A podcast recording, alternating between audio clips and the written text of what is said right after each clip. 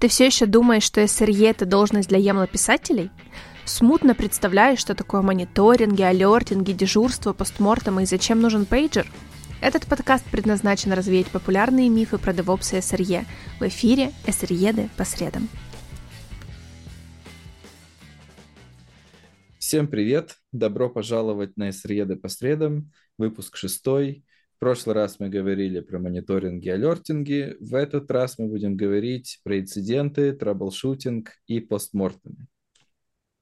Давай, э, Виктор, сегодня поговорим с тобой в том числе и про постмортемы, и в целом про инциденты. И на самом деле разговор этот логично начать э, с такого небольшого вводного про troubleshooting. Угу.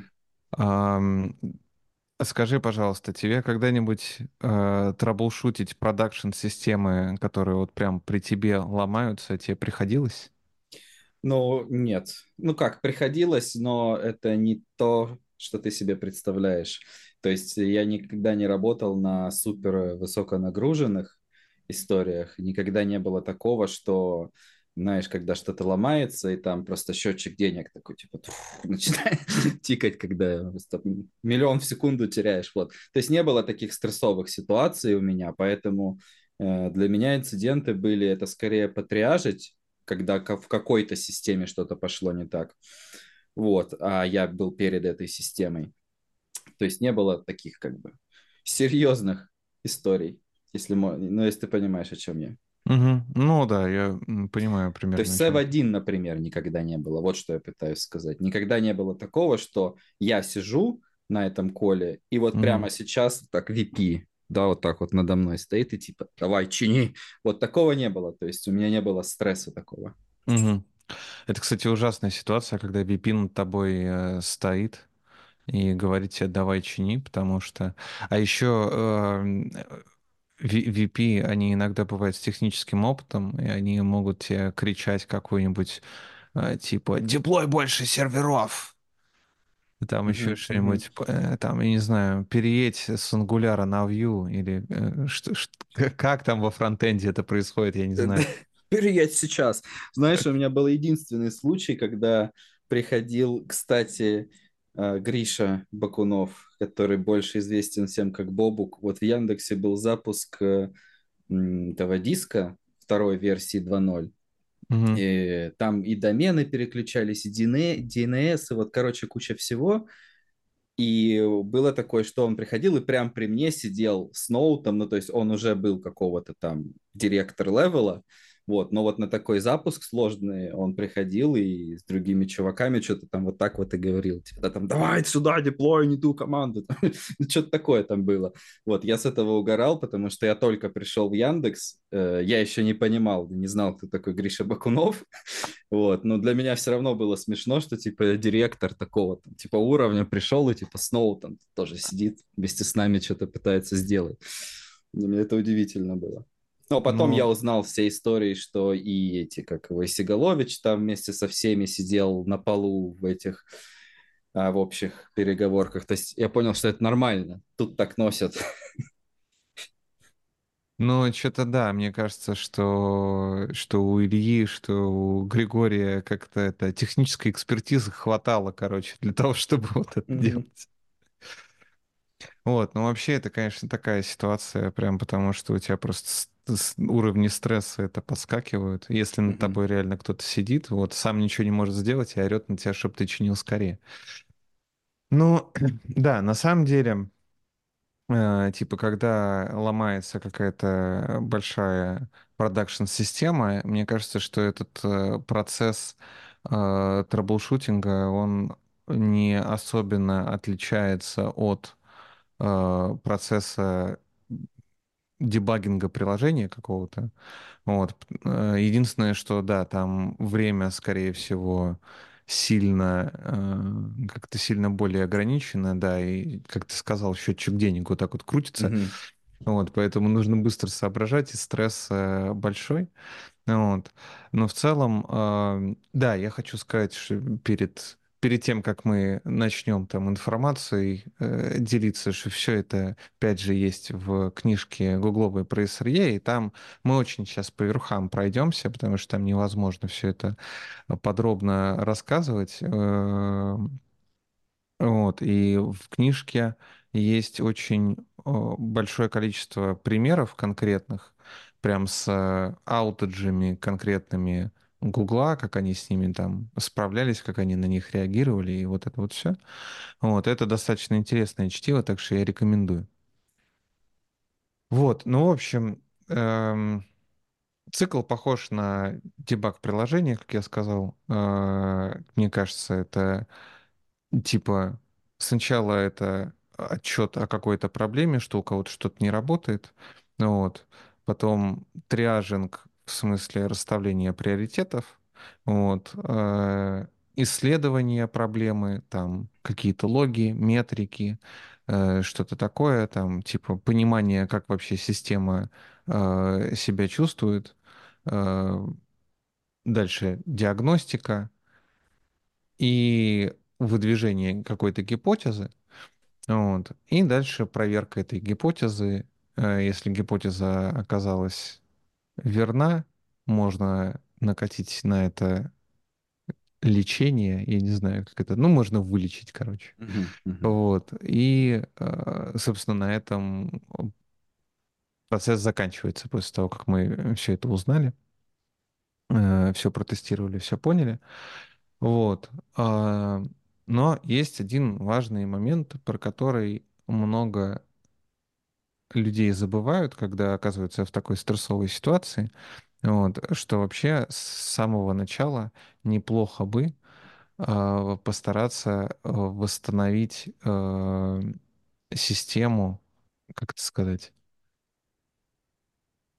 постараться вернуть систему в состояние, в котором она хоть как-то работает.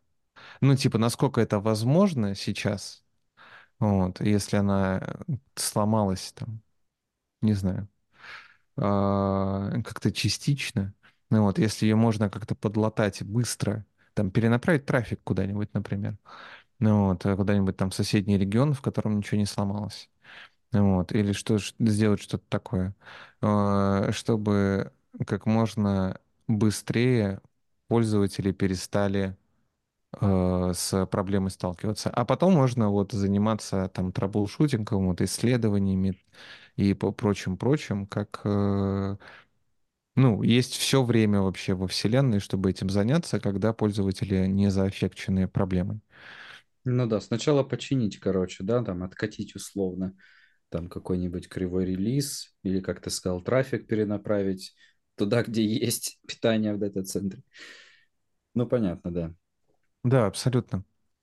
Мне, кстати, э, Яндекс научил э, многому в этом плане, потому что э, там была какая-то такая, я уже не помню, там типа это была поговорка какая-то такая, или это просто так э, про сервис э, говорили. Ну, короче, говорили, что мы пока можем хоть что-то пользователю засервить, вот, мы должны это сервить. Типа, условно, э, я же в почте работал, типа, условно, если ам, м, если базы, базы данных как-то так хитро отказались, что в них ничего невозможно записать, но что-то еще можно прочитать, значит, нужно там пользователям в WebMord read-only view выдать. Мгм, мгм. Вот. Если они, допустим, не могут отправлять письма, но все еще могут получать, ну, нужно повесить плашку, короче, что, к сожалению, отправка сейчас не работает. Вот, мы ее чиним, тра-та-та, но вот ваши письма, они все еще, короче, вы можете их прочитать и подготовить там свои ответы, которые вы там будете отправлять, ну, уже потом, когда мы разберемся со всем. Мы поставим там ответы в вашу очередь, но они пока не уйдут. Что-нибудь такое, знаешь, это очень классный подход на самом деле. Типа, по-моему, называется graceful degradation в английском, когда ты складываешься не полностью, а складываешься частями потихоньку. Точно, да. Ну, грамотная обработка ошибок. То есть ты не весь падаешь, но классический пример, вот недавно такое было, это очень смешное. Ну, короче, типа есть виджет для звонков, то есть у тебя есть интерфейс, в котором типа там принимаются сообщения, и вот этот виджет, он добавлен отдельно. Ты его открываешь, и там можешь набрать, короче, номер, поговорить и так далее. Мгм. Вот если этот виджет ломался, то ломалась вся страница. Вот, ну и, соответственно, типа, фикс-то такой, что ломается виджет, но он действительно ломался не потому, что он там плохо был сделан, а потому что там какая-нибудь 500 ошибка условно. Вот, и там на фронтенде, значит, нужно было ее в том, в нужном месте обработать, чтобы она не всплывала до самого корня страницы и не, не складывала все в приложение. Ну да, это отличный пример на самом деле. Но типа нужно все архитектурить так, чтобы это вообще было возможно. Типа, наверное, в рамках э, отдельного приложения это проще сделать. Вот. А в рамках какой-то такой многосвязанной сложной системы, вот, там нужно чуть, чуть получше, наверное, подумать, чтобы не завязываться всеми сервисами, не завязываться на все сервисы. Мгм. Вот. Продолжим чуть-чуть про troubleshooting. Ам, Очень классная э, история, когда, когда ты разбираешься с э, какой-то вот сложной проблемой в сложной системе. Это, а, ну, во-первых, э, очень хорошо обладать какими-то общими навыками troubleshooting а, знать там, куда посмотреть условно, чтобы понять, какой трафик куда льется, там, как используется процессор, э, посмотреть там на версию приложения, в логе приложения и так далее и тому подобное. Вот. И еще неплохо бы понимать внутрянку системы, с которой ты работаешь, потому что это, э, ну, это сильно очень влияет, влияет на качество процесса troubleshooting а. Если ты не понимаешь, как что работает, то, наверное, сложно, сложно догадаться до, я не знаю, до, до конкретных каких-то мест, которые сломались. Ну, То есть имеется в виду, что это не какой-то сторонний человек должен быть, да, а, а а из команды, который понимает, как работает, и вообще зачем все это нужно. Да, вообще лучше всего, конечно, когда это в трэблшутинге какого-то, если мы о сервисе говорим, участвует автор этого сервиса, Мгм. который очень, э, как сказать, интимно знаком э, с кодом и с тем, как что работает. Вот. Во-первых, хорошо иметь это, во-вторых, хорошо иметь логирование и кучу-кучу, чем больше, тем лучше метрик вообще везде. А, Частично мы возвращаемся к нашим прошлым разговорам про мониторинг. Ну Вот. а, Чем больше и чем подробнее вы можете собирать метрики, не обязательно на них смотреть, вот, если они чересчур подробные, но иметь их под рукой очень классно, потому что не раз, не раз меня выручали метрики, которых не было на дашбордах, но которые, тем не менее, собирались, и до которых можно было докопаться, и которые можно было повернуть под нужным в данный конкретный момент времени углом, чтобы посмотреть там на систему, знаешь, с одной стороны, с другой стороны. Мгм. Ну вот.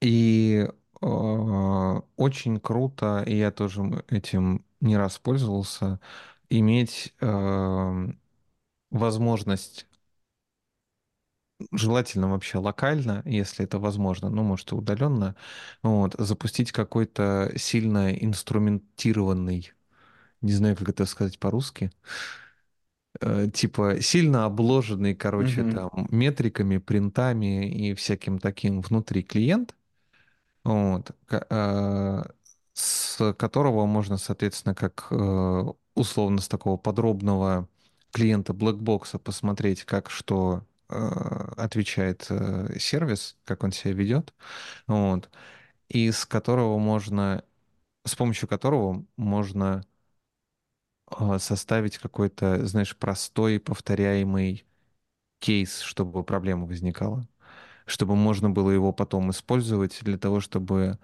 а, убедиться в том, что проблема больше не возникает.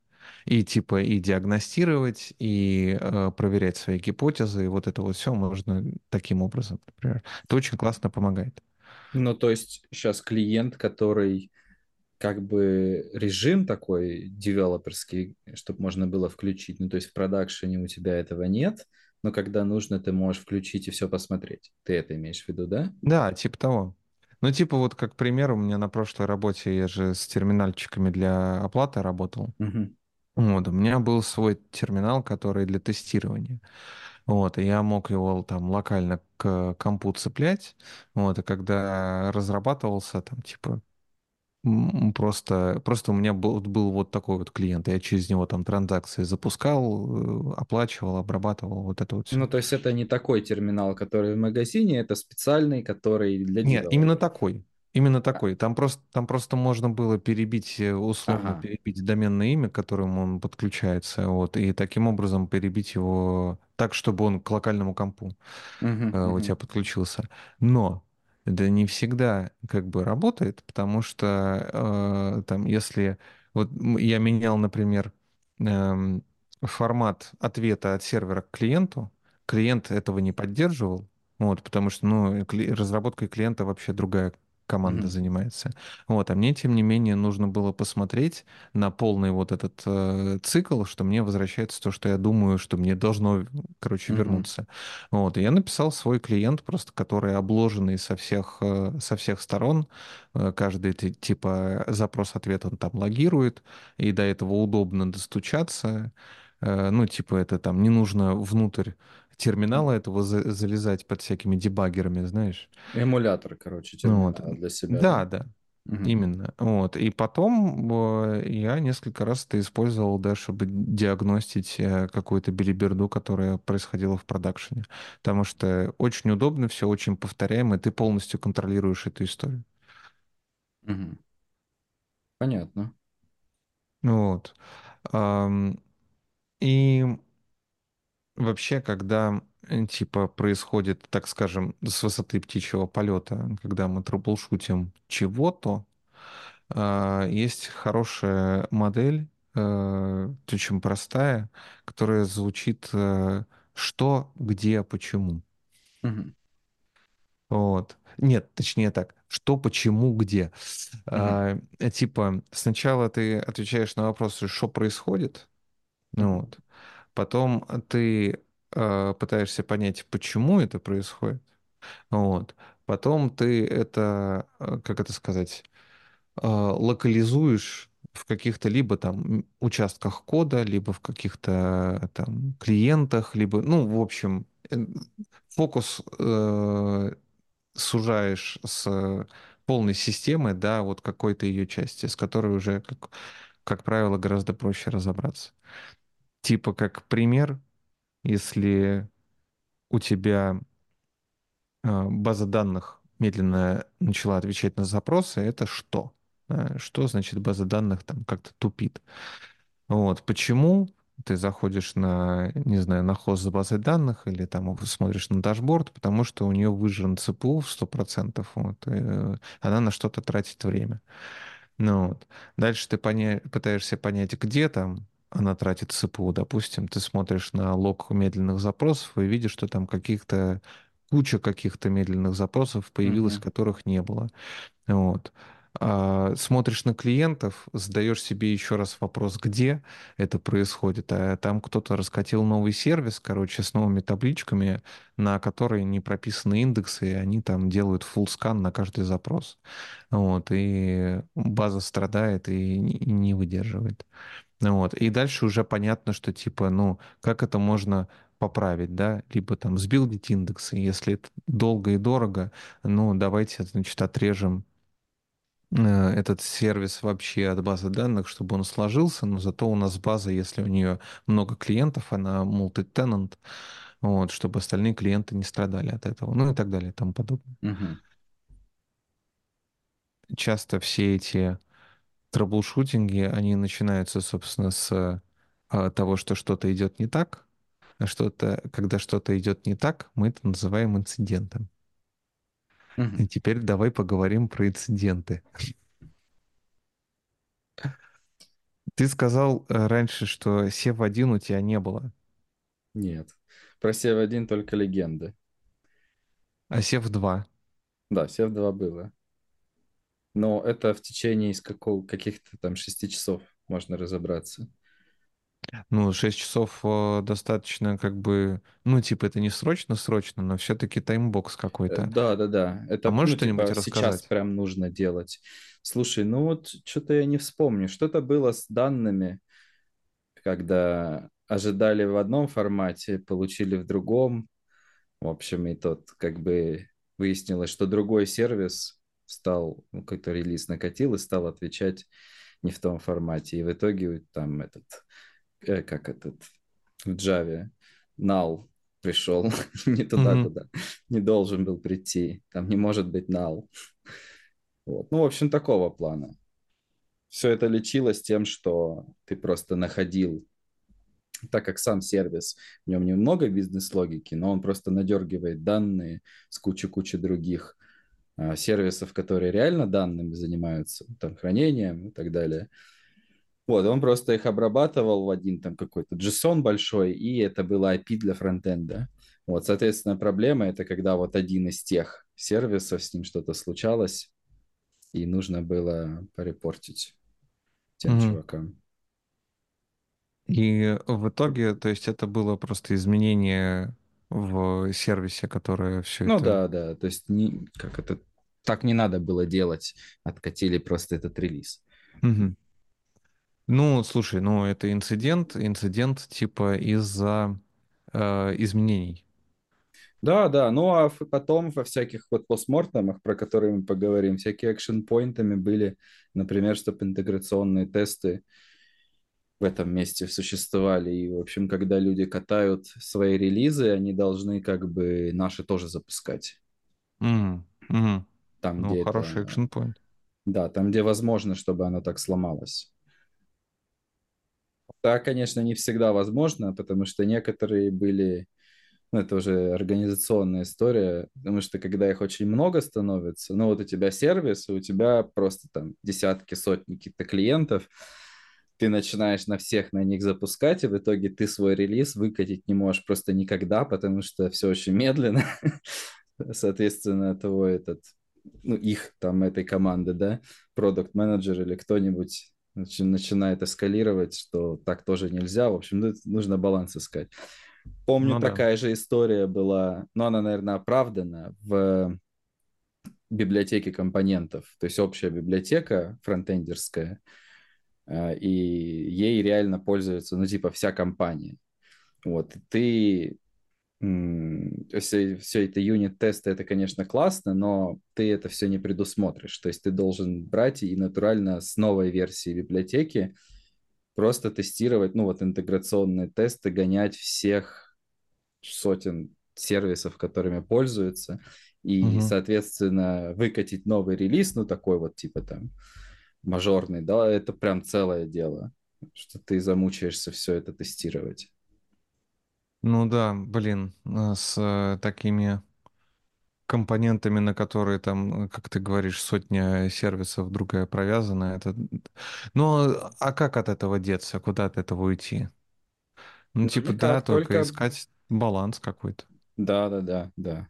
Ну, то есть это очевидный trade-off, потому что просто как не в себя его катать, э, но он, наверное, не должен так часто меняться. То есть все-таки, если от него многое зависит, в общем, да, баланс. Да. Ну, в общем, что я хотел сказать. Про А, инциденты.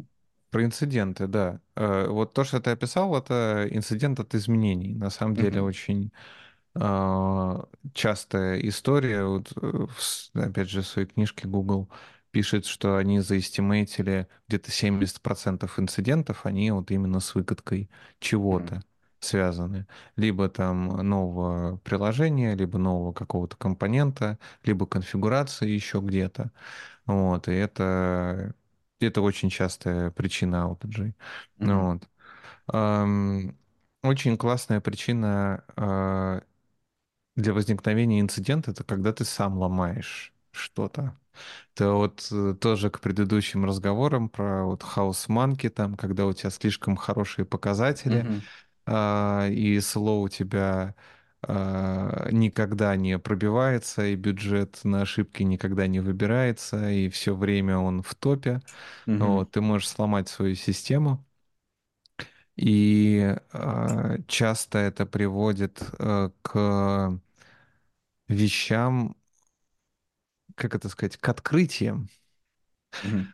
Э, к открытиям вещей, о которых ты никогда не знал вообще, что там какая-то система, она на тебя оказывается каким-то хитрым образом провязана. Вот, ты сломал свой сервис, а где-то там на другой стороне, э, не знаю, континента, там э, у какой-то команды, о которой ты даже не знал, Мгм. вот, о ее существовании, там тоже что-то сломалось. Это очень Это очень прикольно. И это на самом деле практически никто, мне кажется, этим не занимается. Я очень мало видел контор, которые э, этим занимаются, э, за исключением вот самых-самых крупных игроков, типа вот э, того же Гугла, там Amazon, по-моему, тоже делает такие, как это сказать, упражнения. Ну Вот. Вот в Яндексе были ученьки. Э, Не скажу там за Netflix или Facebook, но Facebook, скорее всего, тоже занимается тем же самым. Когда ты контролируемо вот э, ломаешь свою систему, мало того, что ты, значит, учишь своих клиентов, как мы говорили, э, быть готовым к тому, что твоя система сломается, ты еще и получаешь знания про то, как твоя система ломается, как она работает вообще. Вот. Ну, Потому что на самом деле знания про какую-то систему, они набираются не когда она работает и когда ее трогать не надо, а когда она сломана и когда ее нужно починить. Мгм. Вот. И если ты ее ломаешь, а потом героически чинишь, Вот, а, потому что наверняка она еще, ну, там, первые, там, я не знаю, там, сколько-то раз она может сломаться так, что ты даже и не думал, что она так может сломаться, и в ней придется разбираться еще больше. Вот, это очень классная практика, и жалко, что м, не так много людей ее делают, выполняют, но в целом, в общем, это э, очень полезно и с точки зрения знаний, и с точки зрения э, как это сказать, управление уровнем стресса, потому что гораздо лучше делать это в среду, там, в полдень, э, чем э, оно сломается само по себе в ночь субботы на воскресенье. Вот, а когда все на месте и все это э, контролируемо. Вот. И плюс у этого есть вот классный бонус в плане получения информации про системы, которые от тебя зависят, Мгм. Про твоих клиентов, про которые ты, про которых ты не знал. Скрытые зависимости. Точнее, ты для них зависимость. Ты об этом не знал. Про управление стрессом мне понравилось, что ты, если, ну, вот эти учения не проводишь, то оно же все равно когда-нибудь сломается, когда ты не ожидаешь, и главное, ты просто вообще не будешь понимать, что происходит. А так, когда ты до этого, ну, вот в каких контролируемых условиях, когда ты был готов, ты набрался этих знаний, так она и не сломается потом, потому что ты эти грабли как бы сам прошел уже. сломается, просто по-другому. Вот. Хотя бы ты будешь морально готов. Но ты будешь морально готов. Это на самом деле это очень важно. А Вот э, я был много раз в ситуациях, когда я был морально не готов. И, э, типа, знаешь, ты что-то сломалось, ты не понимаешь, что сломалось, и я такой, я смотрел э, на графики, там, вот, вот так вот, типа, может, оно вдруг само починится.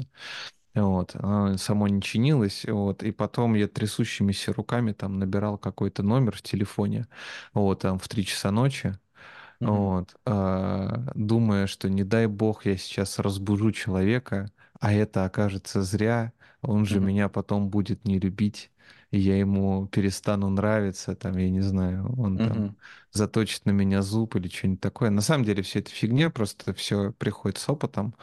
Вот. И когда ты опыт получаешь в контролируемой какой-то среде, э, это, это гораздо лучше, проще, и это набивает руку, э, действительно. А, Ты себя чувствуешь спокойнее потом, когда что-то ломается, но неконтролируемо и сложно. Вот. И ты не стесняешься, ну, типа, вот через сколько-то лет я перестал стесняться набирать людей там в 3-4 часа ночи.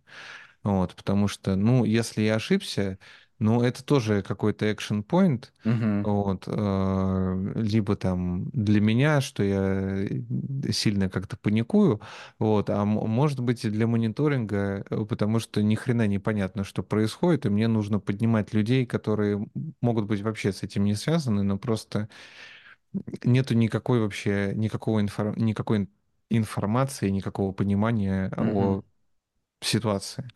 Вот. Не стесняйтесь звонить в 4 часа незнакомым людям. Хороший совет. Да, я не знаю. Но на самом деле это типа проще сказать, чем сделать. Вот. э, Для того, чтобы да, перестать стесняться, нужно им звонить. Так как мой любимый учитель по математике говорил, чтобы уметь решать задачи, нужно их решать. По-другому никак да. не научишься. Ну вот, есть, короче, инциденты, которые вызваны изменением, есть инциденты, которые контролируемо происходят, есть еще какие-то э, категории там инцидентов из-за того, что, например, автоматизация как-то не так сработала, вот, и вместо того, чтобы э, улучшать э, жизнь э, людей, сотрудников компании, она ухудшила. Вот в гугловой книжечке есть очень классное описание инцидента э, такого типа, когда там им э, система автоматизации, которая должна была стирать диски э, серверам, которые вышли из обращения, она из-за бага решила стереть э, там диски в кучу-кучу-кучу там дата-центров по всему миру. Вот, она решила, что это ее день, короче, там и уложила. Там не написано, правда, по-моему, сколько, но я так думаю, что, наверное, где-то в районе сотен точно. А, Ну вот, и как люди потом бегали, выдирали волосы Мгм. из всех частей тела и пытались да, это, это все починить. Реально, почитайте книжку там. Она ж даже в свободном доступе есть в виде PDF. -ок. По-моему, мы даже линк прикладывали, да, к Мгм. Первому, к первому выпуску. Да. Вот. а, Там есть классные, классные примеры. Можно, наверное, и к этому выпуску тоже будет приложить, раз я ее поминаю уже там в четвертый раз. Мгм. Вот. Ну и так как ситуация эта стрессовая, вот, а, я не знаю, как э, у тебя было вот в, в процессе разбирательства с SEF-2 инцидентами. Ты знаешь, что Вот. еще помогает? У нас была такая система shadow, shadowing, shadower. То есть это когда тебя представляют, то есть ты на этот, на дежурство не попадаешь сразу один. Соответственно, ты когда вот этим вот шедовером выступаешь, ты более или менее понимаешь все процессы, а потом уже можешь один. То есть это реально работало. Уже если Как у вас просто вот, шедоуинг? как Как у вас шедоуинг был а, организован?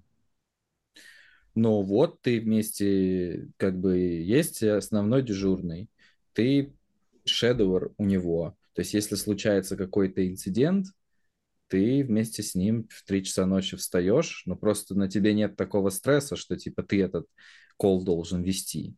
Его Мгм. ведет этот человек. Ну а потом, соответственно, когда у тебя уже опыт появляется, у тебя есть свои шедоверы. То же самое с интервью.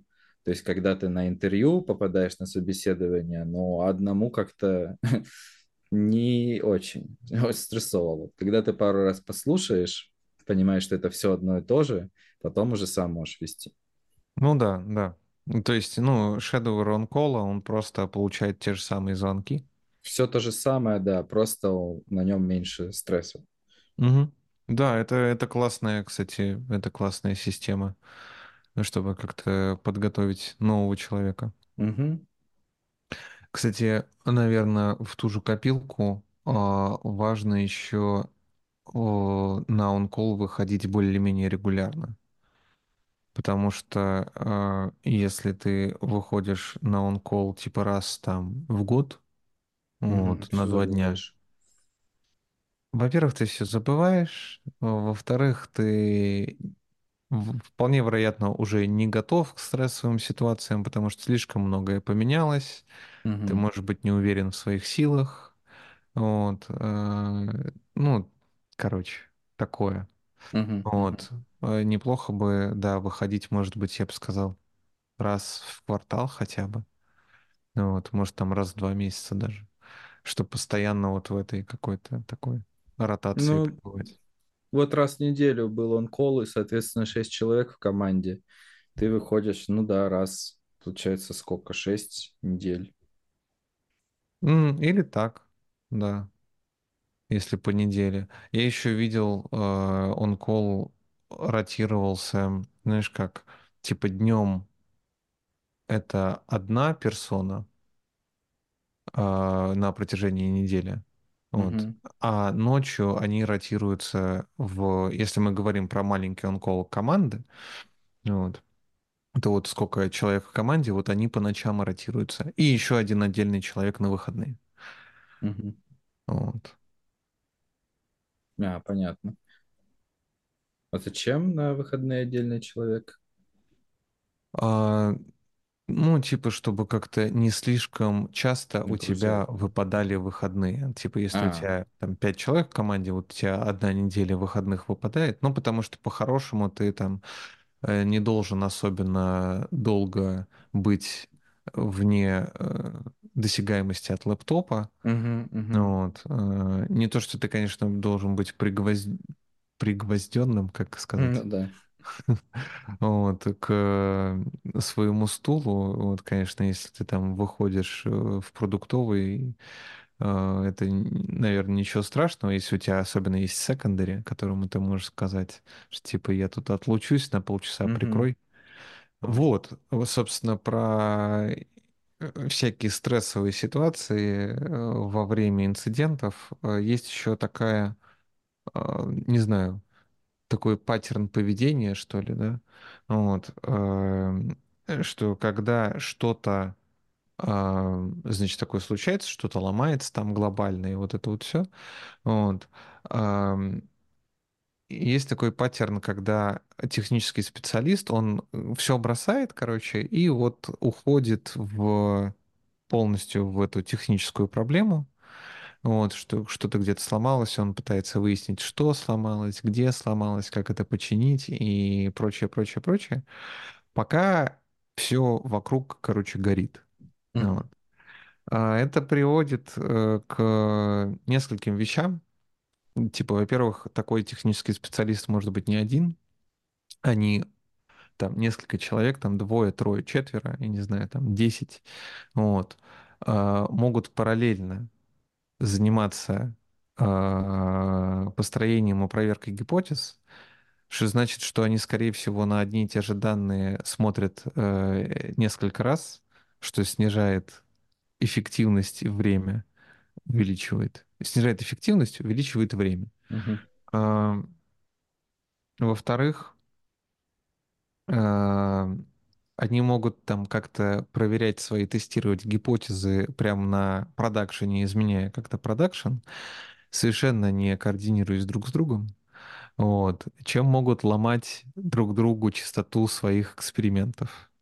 Вот. И в-третьих, люди, которые не участвуют в, в этом инциденте, они видят только то, что все в огне, вот. А кто там что делает, вот, это непонятно, потому что люди там закопались там в терминал, я не знаю, мгм, еще там во что-то, в графике и пытаются, пытаются что-то по-быстрому напечатать, чтобы что-то исправить, но об этом никто не знает на самом деле.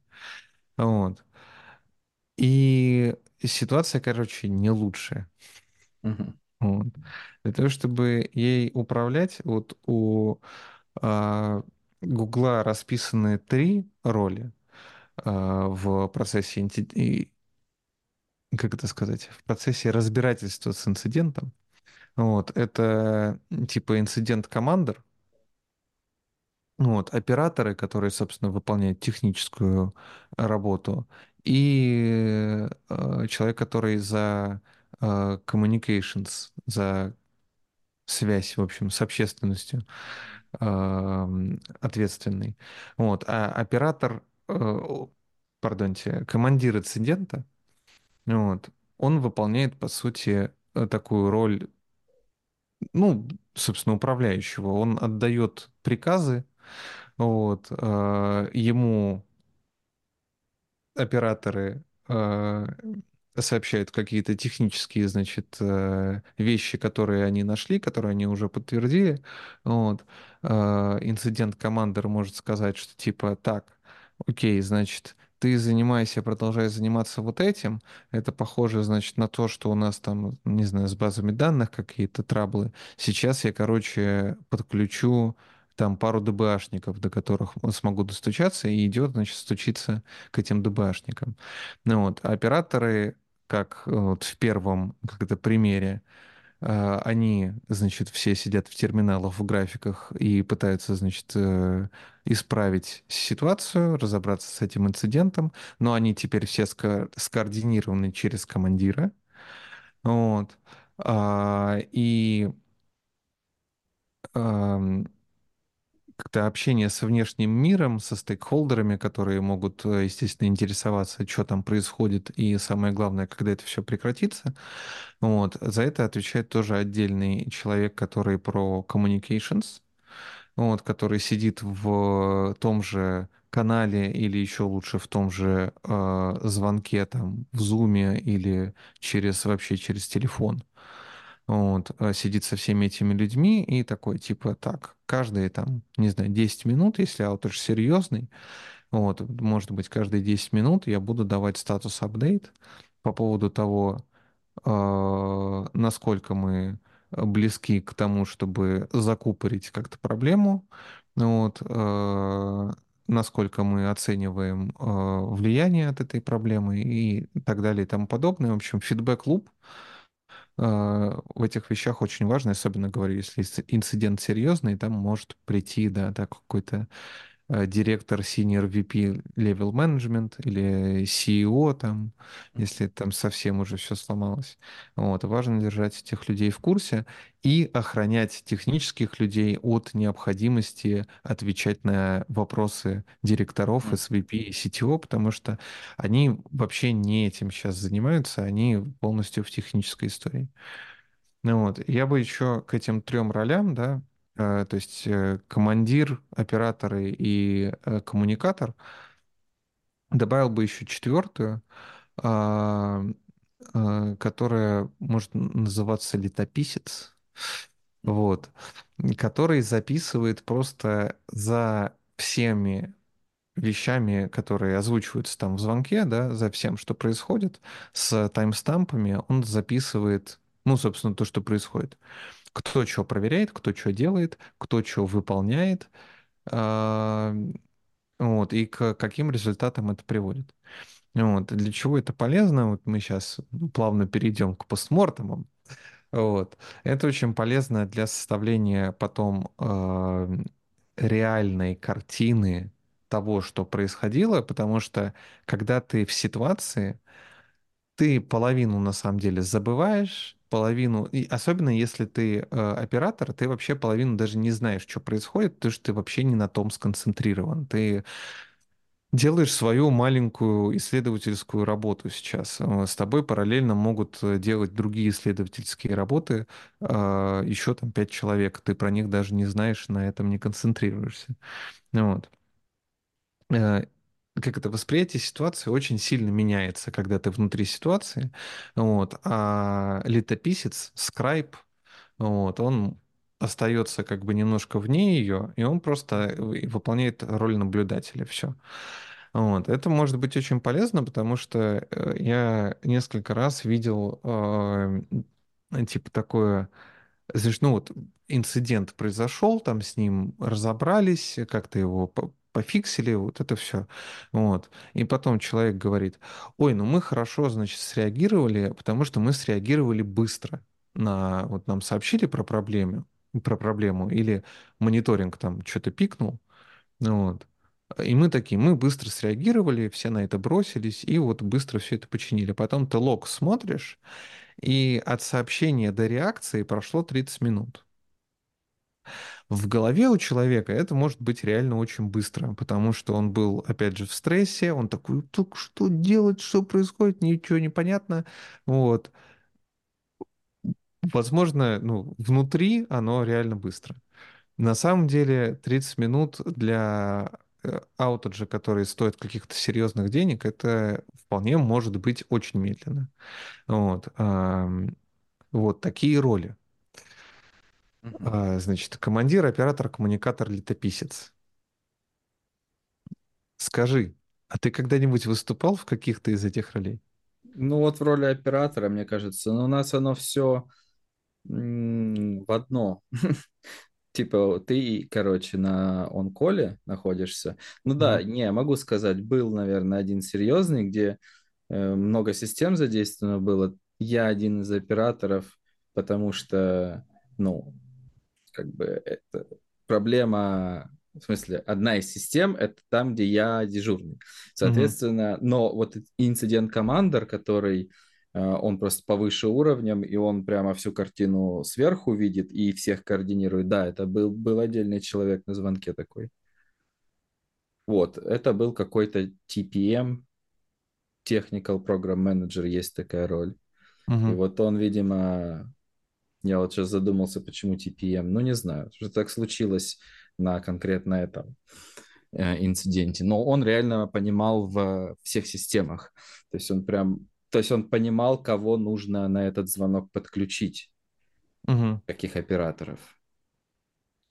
Ну да, здесь, наверное, э, можно отметить, что в роли инцидент-командера, конечно, лучше бы, чтобы выступал какой-то человек, у которого есть какой-то high-level а, представление про а, систему в целом и системы, которые задействованы в каком-то сложном инциденте, и не обязательно у него при этом есть э, low-level понимание, как эти системы работают. Для этого, а, для этого есть операторы. Мгм. Мгм. Вот. Ну, прикольно. И как тебе, типа, ты, ну, вот к- командир тебе что-то говорил там, как ты координировал твою работу с э, другими? Э, Скорее, ну да, на самом деле все находились, э, ну то есть сначала все на звонок подключились и все поняли, что им делать, ну типа такую общую картину он обрисовал, а потом все второй раз еще раз подключились со своим этим, э, как его, исследованием, домашним заданием. Вот, но это тоже быстро, буквально там типа через 20 минут. А, И просто все в одну картину уже сложилось. И он же и в роли летописца был, М. Кстати, да, потому что ему вот нечего некоторые роли можно делать. совмещать. Мгм. Э, Типа оператор, наверное, не очень хорошо совмещается ни с чем. Вот. Мгм. А в принципе командир может быть и коммуникатором, и э, летописцем в одном лице.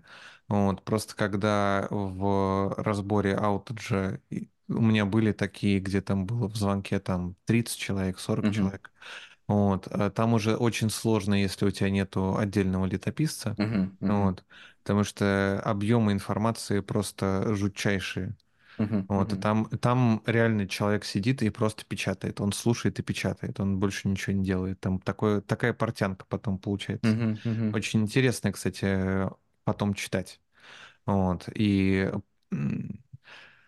еще один, наверное, плюс э, ведения вот э, такого подробного лога, это в том, что после когда ты э, читаешь, ты можешь набраться какого-то опыта из этого, ты можешь проследить э, какие-то, знаешь, логические цепочки, как принимались решения в течение этого инцидента. Мгм. Вот. Если тебе как бы сильно повезет, вот ты можешь вообще увидеть в, э, в этой летописи, что конкретно там какой-то оператор сделал, чтобы что-то до чего-то додуматься или вообще починить это все.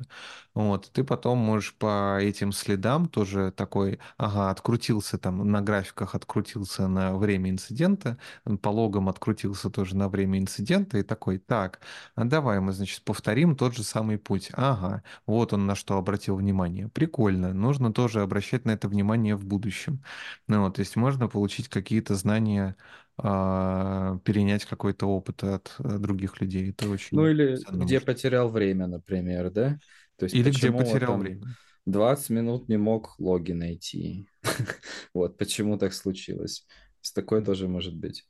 Да, Ну, не, абсолютно. не для того, чтобы винить этого человека, мы сейчас дойдем до этого. Это все представь себе, что это делали программы. Ты когда же разбираешься, в чем баг, ты же не говоришь там, вот, плохой компьютер, почему ты так себя повел? Вот, нет, это все безэмоциональная история, просто вот, типа, куда делись 20 минут? Просто, чтобы в следующий раз такого не было. Не для А того, чтобы там прочим, наказать кого-то. а между прочим, в Гите же есть отдельная команда, чтобы Blame, все выяснить. правильно, да. И как она называется? Гид винить. Гид винить. Да. Ам, Ну, слушай, мы прям заходим уже на территорию постмортемов. Мгм. Давай уже поговорим и про постмортемы тоже.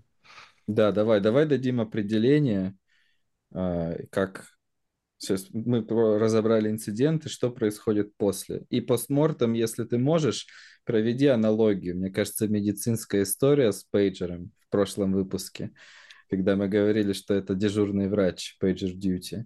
Вот Да, да. постмортем, мне кажется, тоже это из медицины. Это некролог. Да. Не, не, не- как это, не некролог? Не, подожди, ну в некрологии там же, может, и житие, там описание Да, бытия это не то. Вот.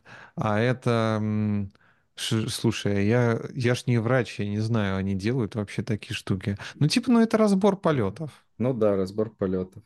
Вот, а, да, почему, как это сказать, либо почему пациент умер, а мы его не смогли спасти? Да, время смерти, вот такое всякое.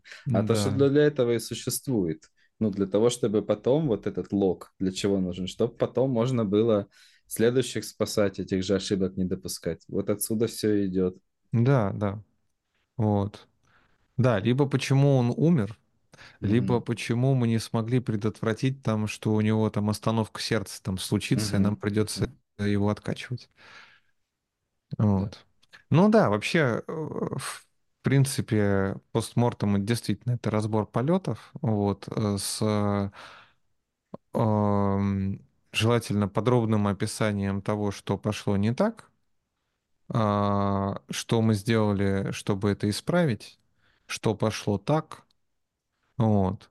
А, Я еще видел такие вопросы, которые задаются в документах, где нам повезло, в чем нам повезло, Мгм. типа, что могло бы пойти не так, но не пошло, и не пошло по счастливой случайности.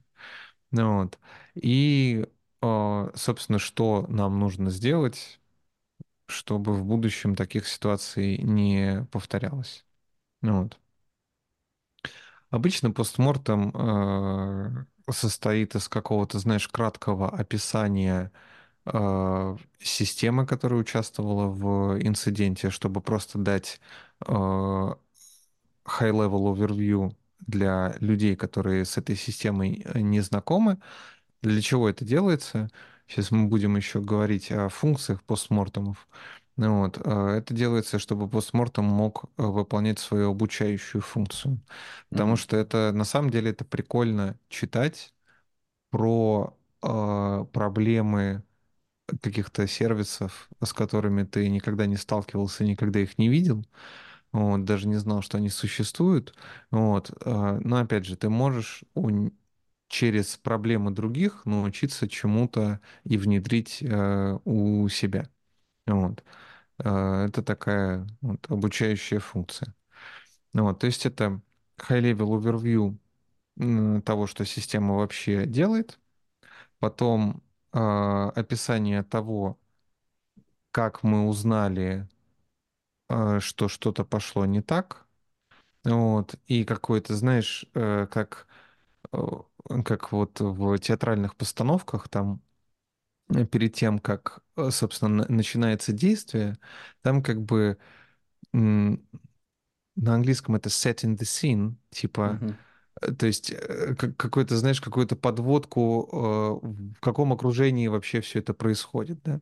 Вот это Мгм. вот, вот эта вот подводка, это там, не знаю, в 15.37 мы Мгм. получили, значит, сообщение от нашего клиента, что он не может залогиниться на наш сайт. Мгм. Вот. А Мы пошли, значит, проверять метрики, и оказалось, что там на сайт не может залогиниться половина пользователей. Вот. И с этого момента мы типа жмем на красную кнопку, объявляем инцидент, и дальше вот идет, идут уже какие-то технические подробности, да. Мгм. Мгм. Вот. А, Дальше, собственно, идут технические подробности. Это лог того, как мы разбирались с инцидентом, типа от начала до конца, типа от объявления инцидента до официального закрытия инцидента. Вот. Ну и типа официальное закрытие инцидента может определяться по-разному.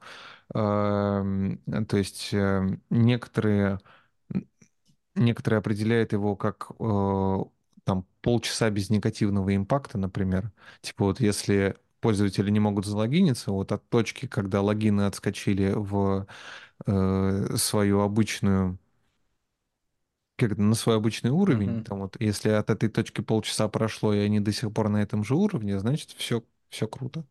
Вот, можно определять это дело по-разному, вот, но какой-то критерий там, наверное, должен быть. И вот, значит, от старта до конца, вот, с ролями, которые... да, Это реально театр. У каждого есть роль, какой-то конкретный человек э, и исполняет, значит. Вот, и э, дальше идет какой-то лог о, о том, что эти люди делают, что мы находим там, какие, эм, какие метрики, э, на какие метрики мы смотрим, насколько они там просели, насколько велик импакт на систему и прочее, прочее. Это все может быть в этом логе. В конце должны быть выводы о том, что, значит, импакт был такой-то, в конце концов. Очень круто, если можно его измерить в долларах. Это не, не всегда возможно, правда. Вот. А, Но, опять же, мы возвращаемся к предыдущим разговорам. Собирайте метрики. Если у вас есть куча метрик, если эти метрики можно хорошо провязать на деньги, то можно выразить любой импакт в деньгах. Вот. Если на деньги они легко не вяжутся, а, то можно сказать, что ну, такой-то процент, там, не знаю, реквестов к нашему сервису, он там завершился неудачно, хотя должен был, был бы завершаться удачно. Мы там а, профукали там 20% нашего трафика. Вот.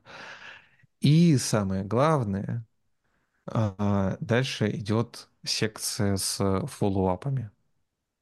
То есть э, с, собственно, с действиями наших э, там, врачей, которые больше не должны допустить э, смерти пациентов.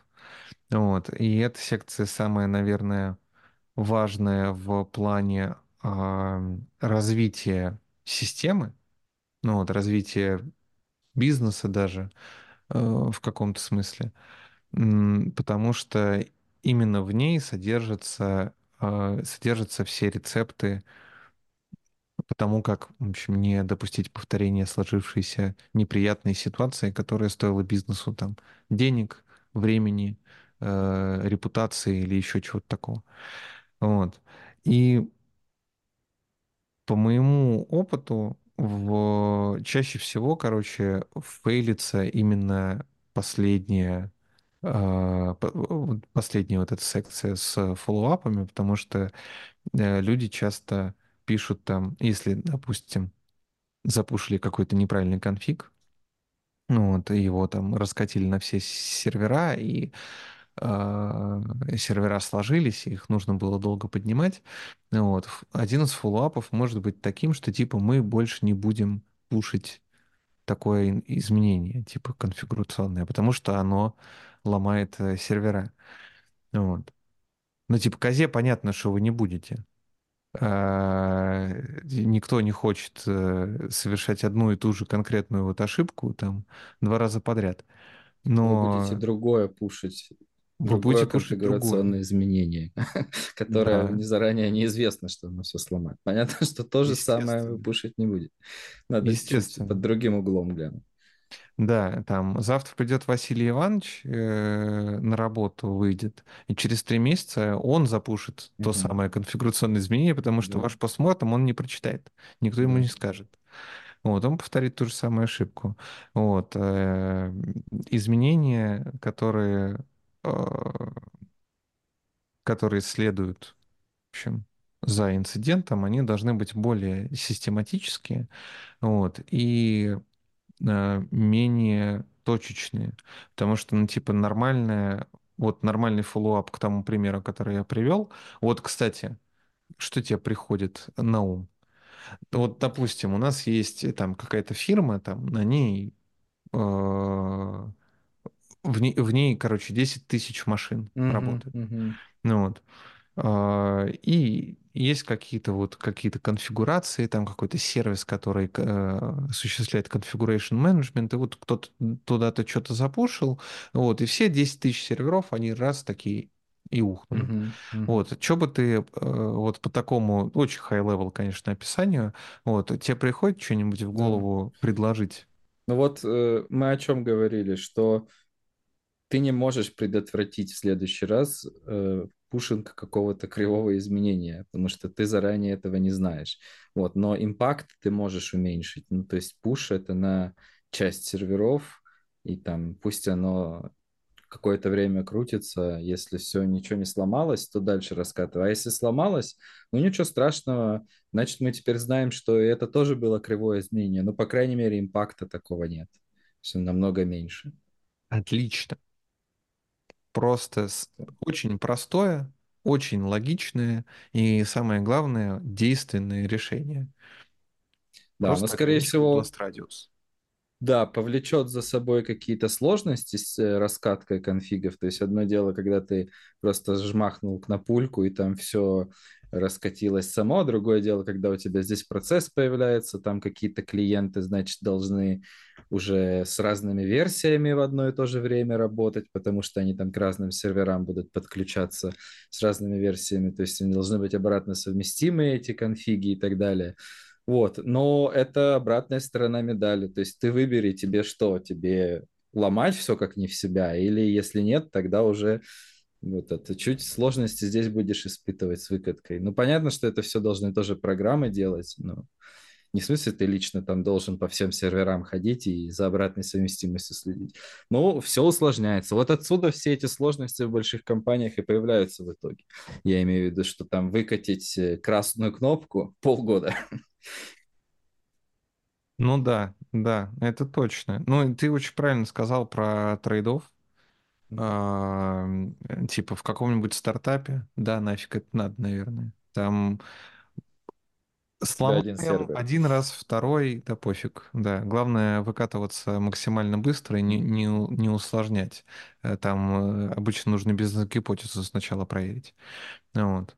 А, да, если у тебя уже, как это сказать, очень, очень большие риски от поломки, ты хочешь подложить соломку от куда только можешь, т- там, да, там ты, тебе приходится увеличивать сложность системы, но это ничего страшного на самом деле в этом нету, потому что эта сложность, она вытекает из самой системы, это не придуманная какая-то, а, знаешь, со стороны какая-то нашлепка, потому что кому-то там захотелось сделать красиво, но очень запутанно. Не- Мгм. А, Это абсолютно логичные, логичные вещи, которые, к сожалению, их по-другому просто не сделать. Мгм. Ну да, по-моему, там есть да, два типа сложности, да. Одна сложность самой задачи, потому что ты не можешь, как ты сказал, ее проще сделать. Второе, привнесенное, когда ты просто выдумал сложное решение, потому что не смог более простое. Что выдумать простое решение, это еще постараться надо. Всегда намного проще в текущей системе что-то сбоку приляпать, и так каждый приляпывает, и потом получается просто какая-то адская лапша. Это прям Да. нормально так она всегда и развивается. Именно потому, что ну, сложно уже существующие штуки подняться чуть вот на высоту птичьего полета и спланировать роадмап типа на полгода. Как оно все улучшится. Ты такой, да, никак.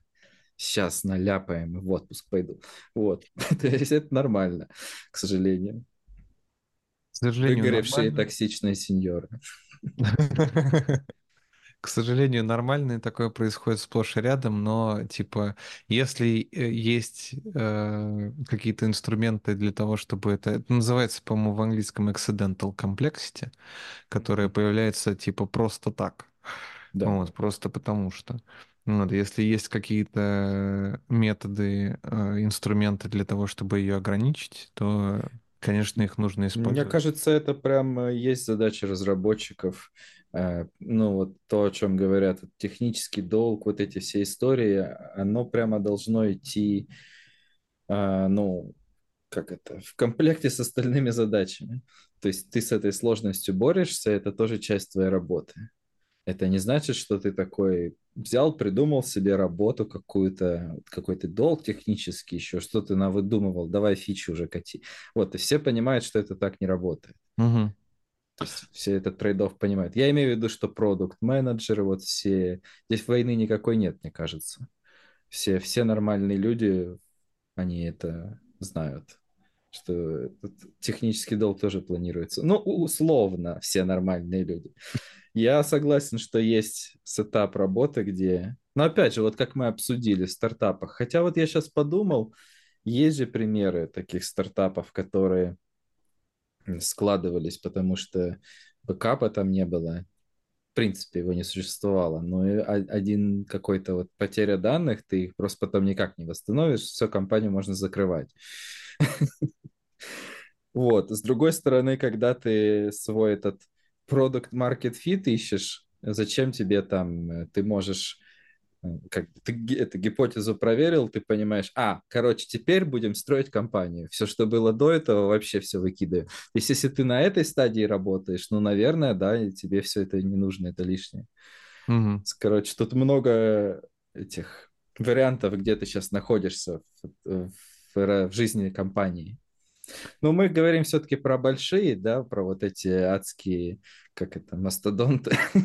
Ну, давай, да, да даже не, не про большие, я думаю, а про как-то устоявшиеся, скажем так. Устоявшиеся, да-да-да. Ну вот, устойчивый. э, Потому что, ну, конечно, в стартапах, ну, типа, опять же, это про риск-менеджмент. Мгм, Вот, мгм, ну, у тебя, да, есть риск потерять, потерять свою базу данных. Но если тебе это будет стоить там 20 тысяч долларов, которые ты просто, типа, потратил на еду и э, жилье, ну, пока вот ты уволился там со своей мгм, работы, вот, начал пилить стартап, вот ты его там, не знаю, там, сколько-то месяцев, там, 10 месяцев пилил, вот ты потратил мгм, 20 тысяч. Вот у тебя, если база данных профукается, это тебе будет стоить 20 тысяч э, мгм. баксов. Ну, может быть, тебе не нужен там бэкап на этой стадии, черт его знает. У тебя ты, ты, ты один в своей компании, у тебя ничего не взлетело еще.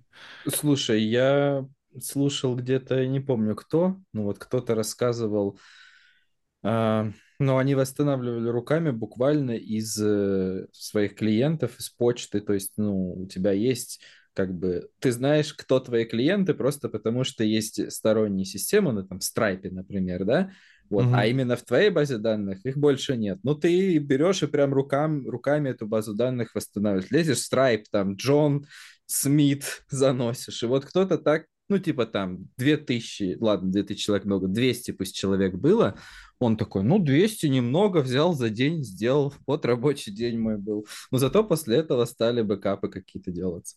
То есть, в принципе, такое тоже бывает, это не супер страшно, я имею в виду, было. Но именно в тот момент, наверное, когда люди поняли, что нет бэкапа, было так себе. Причем я помню, человек рассказывал, что э, он как бы один строит компанию, а человек, который технической всякой частью занимается, он э, контрактор. И, соответственно, этого контрактора, типа, вот счет за день выставил ему работы, восстанавливал руками из страйпа базу данных переносил. Тоже прикольно. Блин, да. Слушай, истории бывают просто самые разные, это очень круто. А, Вот. А, так, о чем мы, о чем мы с тобой Про успели постмортемы. Про Мы постмортем. закончили, что вот у нас есть лог, и самое главное, follow-up. Да, Давай. follow-up ы, Мгм. follow-up ы должны быть системные, и это не должно быть какая-то, какое-то точечное решение, да. А, Важно вообще а, понимать, знаешь, типа, а, какое-то вот, у тебя есть какая-то проблема, вот она она не- небольшая вот, вот здесь вот отдельно, там есть еще какая-то проблема небольшая вот здесь, есть еще третья вот где-то тут, вот, э, и они по отдельности не страшные, вот, но если они все, короче, в один момент э, произойдут, там, э, потому что самые страшные аутеджи — это аутеджи, когда э, неправильно работает и это там и- и идет по какому-то неправильному пути, я не знаю, э, несколько вещей Мгм. одновременно. И ломается так, что ломается вообще все. Мгм. Вот. А, Тут важно еще, как ты знаешь, немножко сбоку посмотреть на, на все, что происходит, на все эти взаимосвязи, почему одна проблема, э, совмещенная с другой, она вот дает какую-то, знаешь, такую эскалацию сильную, как будто у нее плечо очень большое становится, Мгм. он такой выбивает все. Вот, важно э, на все эти вещи смотреть, знаешь, со стороны, э, чтобы понять, а нельзя ли что-то подправить на более высоком уровне для того, чтобы такие ситуации вообще исключить, чтобы Мгм. вот, вот эти вот связанные проблемы, они перестали быть связанными, потому что они связаны, как правило, неочевидным образом. Вот, и не то, что в одном сервисе там две штуки поломалось, это могут быть совершенно разные вещи. Вот. Типа, например, эм, я не знаю, какой-нибудь пример такой привести. А, допустим, допустим, есть у тебя база данных, у которой там сдох, а, не знаю, сдох жесткий диск, там из-за этого посыпалось там еще там что-то, потому что база данных, она перестала отвечать быстро, потому что там рейд начал восстанавливаться или что-нибудь еще такое, вот, и это повлекло за собой там еще обрушение еще какого-то сервиса, потому что, допустим, у нас после базы данных перестали работать логины, и теперь мы не можем ни про какого пользователя там забрать данные, и сложилось вообще все, никто не может сделать вообще ничего, даже те уже пользователи, у которых кука проставлена, которые залогинены уже. И типа на это можно посмотреть с точки зрения там э, того, чтобы жесткие диски, не знаю, там другие покупать или ставить их в более какие-то интересные рейды, вот, или базу данных э, э, поставить там в ActivePassive, Вторую. чтобы можно было на другую Мгм. переключиться. Это, конечно, все можно сделать и, наверное, нужно сделать, вот, но может быть, нужно еще посмотреть э, в сторону, собственно, программы, почему э, уже залогиненные пользователи, они там страдают если отвалился логин? Зачем им, зачем им этот сервис вообще нужен? Какая-то неочевидная провязка. Знаешь, мне это напомнило, что вот в разработке есть ну, типа зоны ответственности, и разные компоненты, они так между собой сочетаются ортогонально, да, в хорошей системе, что ты можешь там одни заменять, другие вставлять, переставлять, и, соответственно, это противоположность лапше, да, о которой мы говорили, что в лапшу ты только сбоку можешь наляпать, вот, а вся система у тебя уже настолько запутана, и вот компания, когда она развивается, вот там новые люди нанимаются, новые сервисы, она тоже вот какой-то такой путь проходит, ты можешь либо постоянно с этой комплексити бороться и делать системы ортогональными, вот, чтобы они не были друг на друга завязаны, либо забить на это, деньги текут, все хорошо, что там, машину новую себе куплю, вот, а потом у компания вот в эту лапшу превращается. Мгм.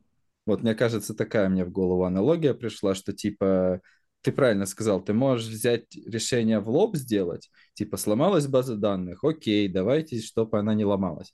Вот, а можешь просто чуть шире посмотреть, и вот хороший postmortem, мне кажется, как раз покажет это.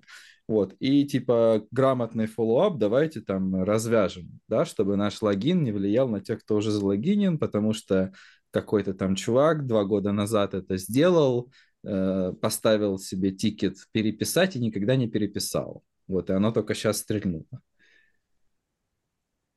Да. Как это сказать? Широкая картина мира, ну вот, это важно. Вот. Давай, собственно, поговорим немножечко про а, про гид винить. Вот, Мгм. и постмортемы, и вообще э, про постмортемы как часть культуры. Тип- Некоторые люди вот, воспринимают а, необходимость писать постмортемы как какое-то наказание.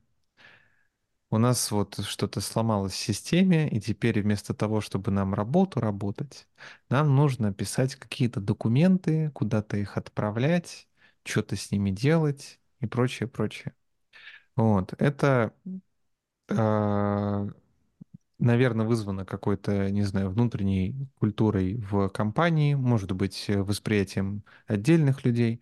Вот. Но в любом случае э, очень полезно эту штуку менять в сторону того, что вот постмортемы, они служат нескольким целям.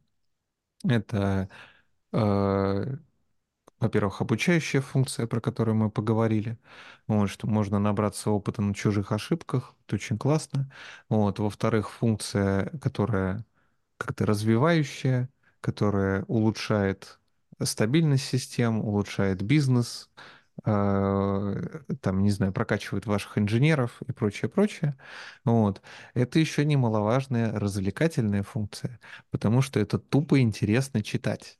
Хороший постмортем, вот как ты, ты э, э, привел э, пример с восстановлением э, данных из, э, из электронной почты, ну, это же Да. тупо интересно слушать. Это стендап такой. Да, да, стендап, конечно, да. это классно. Вот, и хорошие постмортемы должно э, интересно читать быть. Вот. И как-то не знаю, не знаю, правда, как, потому что э, я там в первых выпусках э, говорил, что никогда с точки зрения менеджмента я не работал. Я не знаю, как это лучше менять, вот, но менять это в эту сторону нужно. А, вот менять именно восприятие вот этих вот постмортов, а, документации, потому что это, на самом деле это часть технической документации. Ну Вот.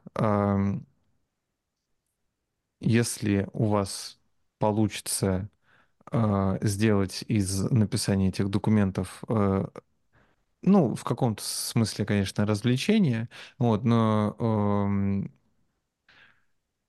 как это сказать? Знаешь, чтобы люди, в общем, понимали, для чего они это делают, вот, а не воспринимали это как наказание. Если получится так сделать, будет замечательно. Вот. А, Одно из, эм, одна из черт, которая заставляет воспринимать людей, значит, эти документы как э, наказание, это как раз вот э, обвинение в Мгм. ошибках. Ну, типа, если я в постмортеме напишу, что Витя такой раз такой выкатил какую-то херовую версию сервиса, и, значит, у нас все сломалось, и вот мы с Витей сидели и это чинили. Вот. Follow-up, Витя, Витя, не, не выкатывай больше. Да, Витя просто откажется выкатывать вещи, потому что зачем ему это нужно? Вот. Потом еще Витя будет бояться, что к нему придет какой-нибудь менеджер, настучит ему по голове, что типа, ах, ты как плохо работаешь, мы тебе не выдадим премию там в этом месяце. Вот. э, И желание у Вити не только что-то выкатывать, э, но и вообще что-то делать, ну вот, оно снизится максимальное. Мгм. Вот, он будет э, час писать фичу, и потом две недели будет ее тестировать, потому что чтобы ничего не сломалось. Ну Вот, это плохая стратегия. Ну Вот. Витя уволится через год такой работы. Э, И, ну, это не sustainable стратегия на долгом промежутке времени, потому что э, в условиях повышенного стресса постоянно находиться человек не может. Это вредно для здоровья, вредно для психики. Э, Не нужно, в общем, создавать такие условия. Как этого избежать?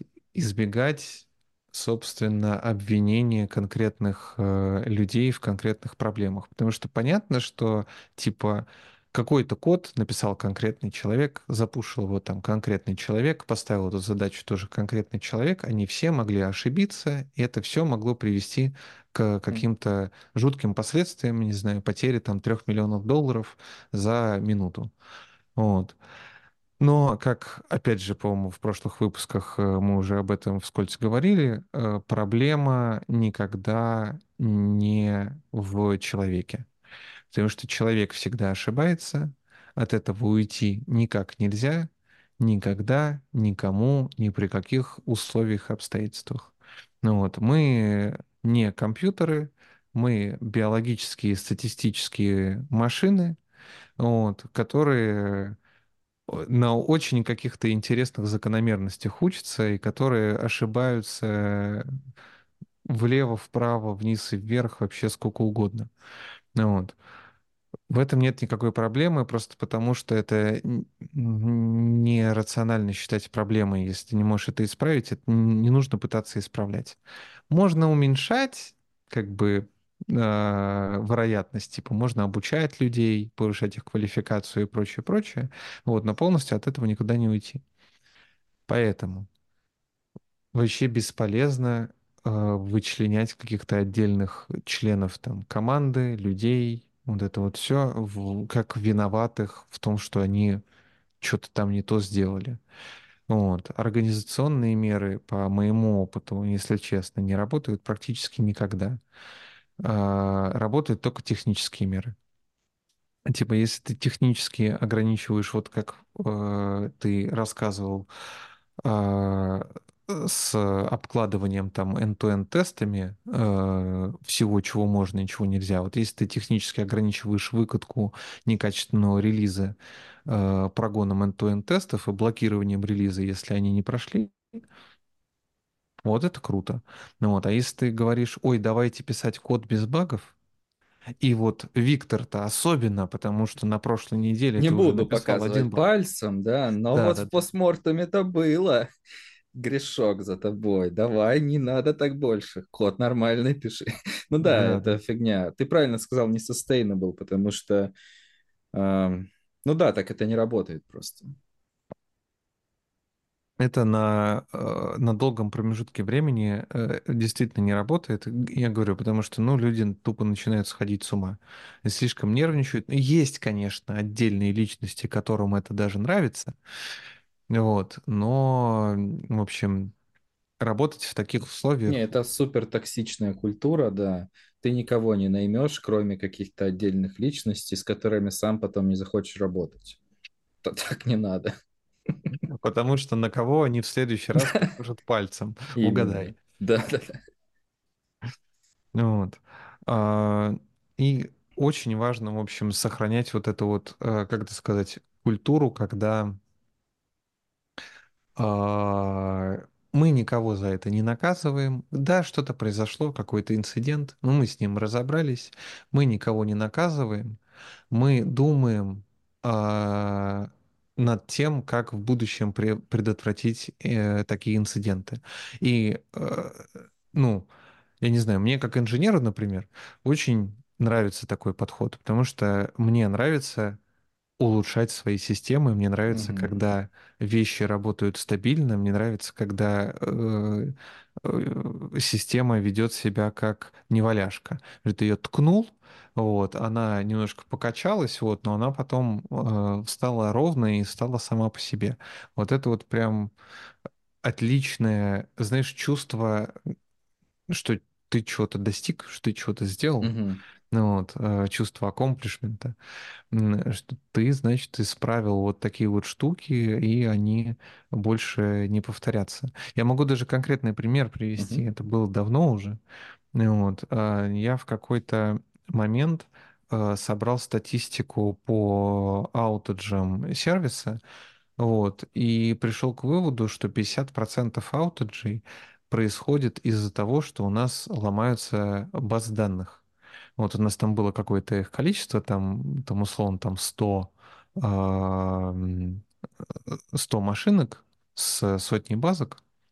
Вот, они ломаются, мы ложимся, значит, оно все ну, достаточно просто исправлялось, потому что нужно было зайти в конфигурацию руками, там, подправить э, айпишник, вот, и запушить. Вот, и тогда все как бы вставало обратно. Но на это, естественно, нужно было время, потому что пока мониторинг сработает, звонок дойдет, там, пока ты проснешься там в 3 часа ночи и прочее, прочее. Вот, поэтому я сверху на это дело просто накатил штуку, которая автоматически изменяла эту конфигурацию, автоматически переключала там репликацию, это был MySQL, вот, и э, ну, хост, э, который умер, оставля... оставался мертвым, но ты, по крайней мере, мог это с утра в спокойном режиме, значит, его поднять обратно, посмотреть, что с ним случилось и прочее, прочее. Слушай, э, мне даже а, пара коллег после этого говорила, что типа э, хвала, короче, хвала Господу и Мгм. этому, значит, решению, потому что Жизнь. больше нам не нужно, ну, типа, количество вставания ночью уменьшилось в два раза. Жизнь никогда не будет прежней, я понял. Это, Да, кстати, очень классная метрика. Количество вставаний ночью, количество этих вот факов на строчку кода. Вот такие истории, да? Из этой же серии. да, да. Да, вот, и было очень приятно, было супер приятно просто, потому что ты чувствуешь, что ты не только, значит, бизнес, бизнесу сделал что-то хорошее, ты даже людям сделал что-то Людям, да. хорошее, они спать лучше стали. Вот, это люди, с которыми ты непосредственно работаешь, вот, и это очень классно было. Мгм. Вот, вот, такая, значит, э, история. Можно еще вокруг э, культуры постмортемов накрутить всякие э, интересные вещи.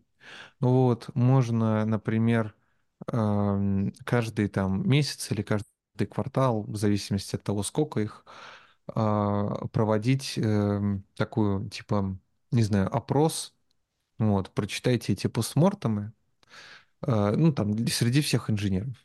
Вот, например, разослать им опросник, что типа вот вам там типа 5 постмортемов, мы сделали э, шорт-лист, выберите один, проголосуйте за один, и мы, короче, сделаем митинг на час, куда вы можете прийти, вот, и нам, значит, расскажут подробно про инцидент, который произошел, про, значит, то, что мы узнали, какой опыт мы приобрели и так далее и тому подобное, и вы сможете позадавать свои вопросы, значит, э, людям, которые непосредственно в этом инциденте варились и которые принимали решения и прочее, прочее. Ну вот, то есть такую, знаешь, это викторину, ам, не знаю, как это даже назвать. Сейчас, а это кто приходят? Просто какие-то другие инженеры или какие-то менеджеры или кто? Да, они, а все, кто хочет. Вот все, кто Мгм. хочет, тот и приходит, э, типа, обсудить вот, вот этот инцидент. И, типа, первые полчаса условный митинг– это презентация инцидента, Мгм. Вот. А вторые полчаса митинга это ответы на вопросы кто угодно. Что инженер, менеджер, там, Мгм. там какой-нибудь VP, еще там кто-нибудь.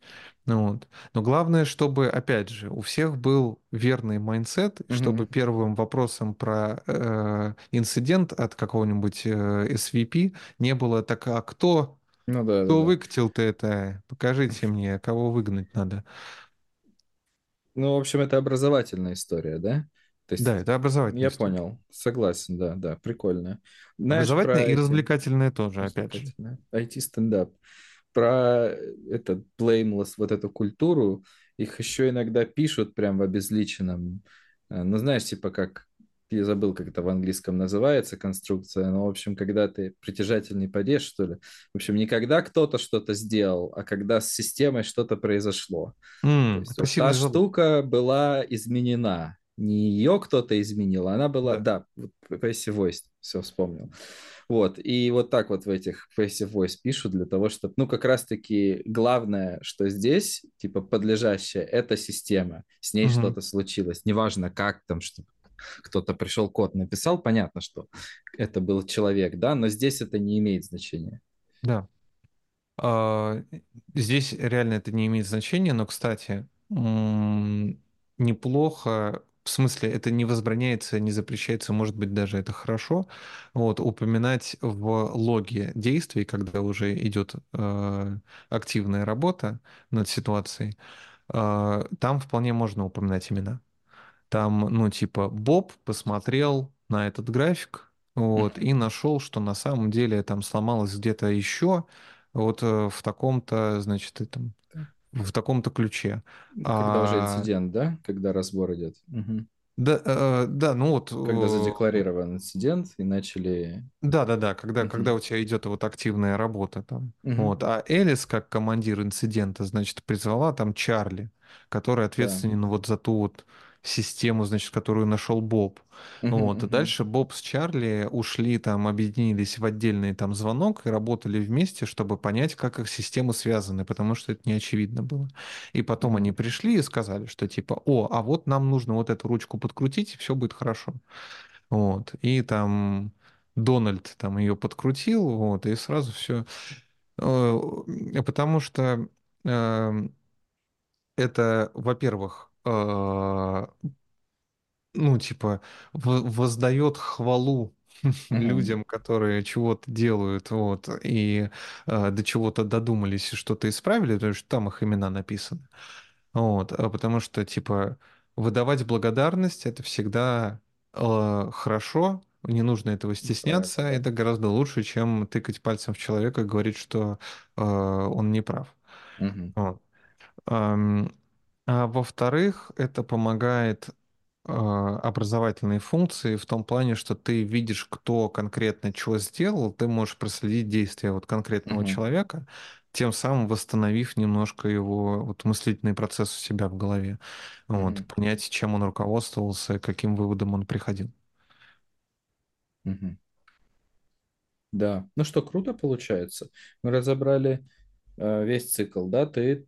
Нет, сначала ты трабл-шутишь. Нет, сначала у те- ты Сначала декларируешь возникает инцидент, инцидент. да, потом ты трабл-шутишь, Да. вот, а потом ты пишешь постмортем, а потом у тебя образуются фоллоуапы, и цикл замыкается, только в следующий раз у тебя уже не две проблемы возникают, а полторы, например. И так Типа того. в идеале оно должно все уменьшаться, и все становится лучше, если у тебя качественные фоллоуапы, Да. где ты саму организацию улучшаешь. Да. Э, С follow-up ами, кстати, еще такой момент. Я видел, э, эм, как это называется, timeboxed follow-up ы. Э, Когда, знаешь, после возникновения инцидента, точнее, наверное, после закрытия, вот все follow-up ы, эм, которые были прописаны, должны быть закрыты там в течение какого-то времени, там, в течение двух недель, в течение месяца. Вот. В принципе, это нормальная тема, чтобы а, не забывать разгребать вот технический долг, не забывать э, производить улучшения в, в продуктах, потому что часто бывает так, что, ой, ну это же инцидент, он же первый раз за полгода, господи, да мы еще полгода проживем. А, И иногда это так, иногда оно ломается в том же месте на следующий день буквально. Вот, э, поэтому особенно рассчитывать, э, ну, не стоит на это полагаться, в общем, что молния бьет два раза в одно и то же место, э, вполне себе. Вот. эм, Можно таймбоксить эти фоллоуапы, вот, но нужно э, как-то тоже немножко это балансировать, потому что некоторые фоллоуапы, они могут быть не знаю, там на полгода растянуты. Потому что на самом деле с э, как это ну, ну вот сразу вот так вот, чтобы щелкнуло, что именно нужно, где поправить, чтобы стало хорошо, не всегда Мгм. далеко понятно. Вот, и э, сначала нужно долго муторно разбираться с дизайном нескольких компонентов, с их взаимосвязями. Возможно, там нету инструментов для того, чтобы понять эти взаимосвязи, знаешь, опять же, быстро и четко. Нужно сначала эти инструменты построить. То есть там, как всегда, э, как, как в видеоролике там из какого-то сериала, по-моему, э, когда э, жена говорит мужу, это поменяй лампочку, вот, а муж э, в итоге чинит машину, потому что э, там все вот э, так вот по ниточке, Заодно, знаешь, да. Да, одно за другое цепляется, потому что там ящик с инструментами не открывается, там Мгм. еще там что-то, ему нужно куда-то поехать, а машина не едет, вот, и он в итоге вылезает из-под днища машины, и она говорит, ты лампочку-то поменял? Он говорит, а я что делаю? Мгм. Вот. Ну да. А, То есть нужно какой-то баланс в, как это, в приоритетах, наверное, не знаю, и в требованиях по времени на эти фоллоуапы соблюдать, потому что бывают вещи, которые можно закрыть за день, вот, а бывают вещи, которые нужно э, закрывать несколько месяцев, и, к сожалению, тоже не, от этого никуда не деться, и требовать э, чтобы все было четко и все фоллоуапы были закрыты там за месяц, это тоже не, не работает, хотя, ну, тактика немножечко подогнать э, нужные команды и нужных инженеров, вот, она, в принципе, ну, Да. действенна. Ну что, на этом предлагаю закончить. Получилось на высокой ноте.